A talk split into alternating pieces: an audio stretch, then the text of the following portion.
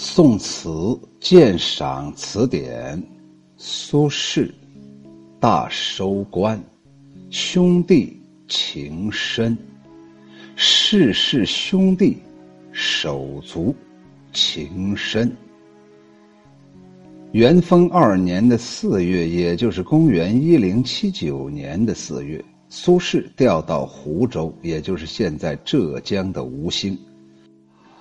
湖州原本风景优美，却因连年的饥疫，死众甚多，城郭萧条，土地荒芜。苏轼积极救灾，想要与移民度恶年，但是影响他一生的最大的灾运来临了，那便是所谓的乌台诗案。元丰二年的七月二十八日，御史台的官吏。黄甫尊奉命从汴京赶到湖州，当场逮捕苏轼。据目击者记载，顷刻之间，拉一太守如驱犬鸡，真是未曾料及。当王安石罢相之后，朝廷逐渐演变成了排斥异己的斗争。变法期间，王安石重用了一批支持新法的人。苏轼在调任湖州上表称谢的奏折当中，发了几句牢骚，说朝廷知其愚不事实，难以追培新进；察其老不生事，或能牧养小民。新进、生事等语刺痛了这些人，于是群起弹劾苏轼。全御史中丞李定。认为苏轼善上骂下，法所不右。监察御史李行、何正臣疏胆攻击苏轼，说地方有水旱灾，盗贼之变就面有喜色，归罪于新法，又明上章书抵撬朝廷。众人一口之下，神宗只有命令御史台审理。逮捕。驸马是苏轼的好友，得知后立即派人告诉在河南商丘的苏辙，苏辙火速通知苏轼。黄甫尊到的时候，要苏轼立刻启程。苏轼与家人告别，继妻王润之非常伤心。苏轼还特意安慰说。之前宋神宗时，有一位隐者杨溥能作诗，真宗召见，问能否作诗，杨说不能。真宗问：“临行有人作诗送行否？”杨说：“只有老妻作了一绝。且休骆驼贪杯酒，更莫猖狂爱吟诗。今日捉将关里去，这回断送老头皮。”真宗听了大笑，放杨溥回去了。苏轼逗了妻子，暂时放心，于是和长子苏迈一起出发。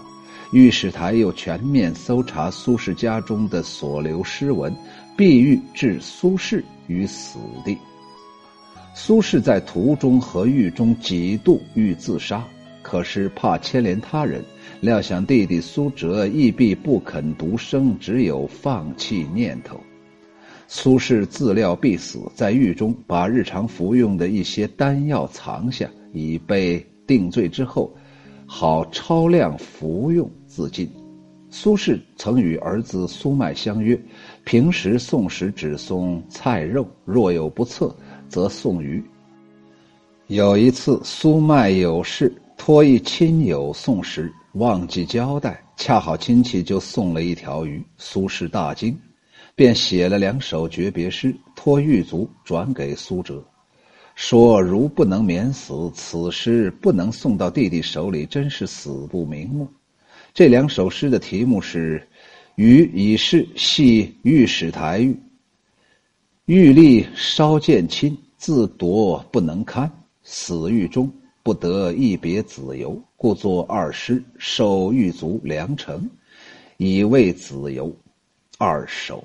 其一，圣主如天万物春，小臣于案自亡身。百年未满先偿债，十口无归更累人。是处青山可埋骨，他时夜雨独伤神。与君世世为兄弟，又结来生未了因。第一首是说，当初从政的时候，曾寄诗给苏辙，相约：“寒灯相对寄愁兮，夜雨何时听萧瑟？君知此意不可忘，慎勿苦爱高官职。”前一年在徐州时也说：“一旦功成名遂，准你东还海上，伏病西周。”如今功未成名未遂，结果却得先偿债，留给子由的是十口无家更累人，让弟弟独自伤心。今生已矣，只有希望来世时再成为兄弟，好了结兄弟情缘。弟弟苏辙写了为兄事下狱上书，他说。困疾而呼天，疾痛而呼父母者，人之至情也。臣虽草芥之危，而有微迫之恳，为天地父母哀而怜之。臣早失护士，为兄事一人相须为命。今者窃闻其得罪，待不复狱，举家惊号，犹在不测。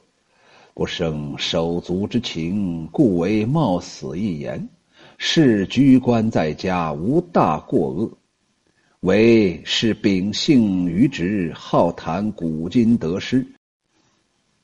通判杭州及知密州日，每遇物托星，作为歌诗，与祸轻发。昔汉淳于公得罪。其女子提营，请莫为官婢，以赎其父。汉文因之遂罢肉刑。今臣蝼蚁之臣，虽万万不及提营，而陛下聪明仁圣，过于汉文远甚。臣欲纳在升官，以赎兄事。东坡何罪？独以名太高。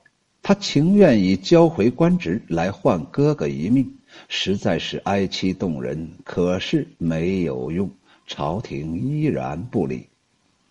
一零八一年，苏轼被贬为黄州团练，同年的七月、十月两次游赤壁，写下了名著《前后赤壁赋》和《念奴娇·赤壁怀古》的词。他知道这里不是三国赤壁大战的地点，但将错就错，写下了怀古的千古绝唱，并在两篇散文赋中，他听任自然，超然物外，在极端诗意时，以清风明月为伴的洒脱情怀，已无人能比。苏辙此时贬到了云州，也就是江西的高安，担任的是。兼言九税的小吏，诗作很多，有一首颇能代表他的心理与生活的诗，叫做《次韵子瞻与安节夜作》。少年高论苦峥嵘，老学寒蝉不复声。目断家山空记录，手披禅册见忘情。功名久矣知前错。婚嫁犹须避此生，家事读书难变废，漫流岸上铁灯情。元丰七年，也就是公元一零八四年，苏轼调河南的汝州做团练副使，途中他去看弟弟苏辙，在云州一起过端午节。一与子由别，却暑期端午。身随彩丝细，心与仓楚苦。今年匹马来，佳节日夜数。儿童喜我至，点衣具鸡黍。六月，苏轼与长子苏迈游览了石钟山，写下了著名的《石钟山记》。七月到金陵，王安石亲自来江边见苏轼，两人聚会同游数日，说诗唱和。是一次非常令人感慨的场面。因为此时王安石已罢相，隐居金陵八年。两人虽然曾经政见不相合，但此时一个经历生死大关，心境渐趋成熟；一个悉心隐退，挽救老友之后，不再过问政事是非。只有真正的友情才永恒存在。元丰八年的三月，神宗病逝，继位的哲宗仅十岁，由高太后听政，恢复启用因反对新法被贬斥的人。苏轼调到了登州，再被召回朝廷，陆续升至翰林学士兼侍读。此时司马光任宰相，禁废新法，苏轼不尽赞同。认为免役法、差役法虽有弊，但关键还是在执法者是否适当。这与从前反对王安石变法的理由相同，主张变革，但应渐变而反对骤变。可是司马光则不以为然，在其他的政见上，苏轼也不尽然赞同旧党，结果既得罪新党，也得罪旧党。至于苏辙。也于元佑元年，也就是公元一零八六年，改任右司谏，兄弟同朝共三年多。苏轼长久的觉得，如果自己不改其操，知无不言，则仇怨交功，不死即废。因此上书请求出任地方官，终于在元佑四年出知杭州。苏轼到杭州努力进行了水利工程建设，疏浚了运河、西湖以及六处的大水井。史书说，杭州百姓都家有画像，饮食必注，又作生祠以报。至于苏辙，则在绍圣元年调到了汝州，再贬元州，也就是江西宜春。未到，又贬至云州，一年之间仅三处。苏轼一向不善料理生计，有钱就花。元佑年间，奔波于地方朝廷，调动频繁，再加远谪岭南，路远千里，经济便生了问题。苏轼在元佑以前，俸禄较苏轼少，子女多，但后来一直在朝，并曾位至门下侍郎、副相，经济便宽裕多了。于是帮助哥哥及侄子苏迈家人迁往宜兴生活。苏轼贬到了惠州，虽然能够秉持一贯的关心百姓的疾苦，尽心任职，但侍妾朝云的亡故使暮年的东坡痛失知己，备受打击。朝云死后，东坡将他葬在了惠州西湖孤山南麓的栖禅寺的大圣塔下的松林之中，并在墓上筑六如亭以纪念他。楹联就是东坡亲笔所书：“不合时宜，唯有朝云能识我。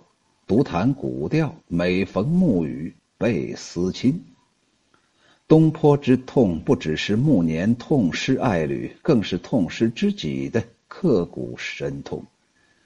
苏轼惠州期间有一首纵笔诗：“白发萧萧满霜风，小阁藤床寄病容。报道先生春睡美，道人轻打五更钟。”诗传到了京师，张敦笑着说：“哼，苏轼还是这般快活吗？”于是就把苏轼再贬到了儋州。其实主要因为绍圣四年，也就是公元一零九七年，朝廷加重了对司马光等元佑党人的惩处，苏氏兄弟自然也在内。苏辙也因贬到雷州，就是现在雷州半岛的海康境内，两个人于是在广西藤州相见，一起前进。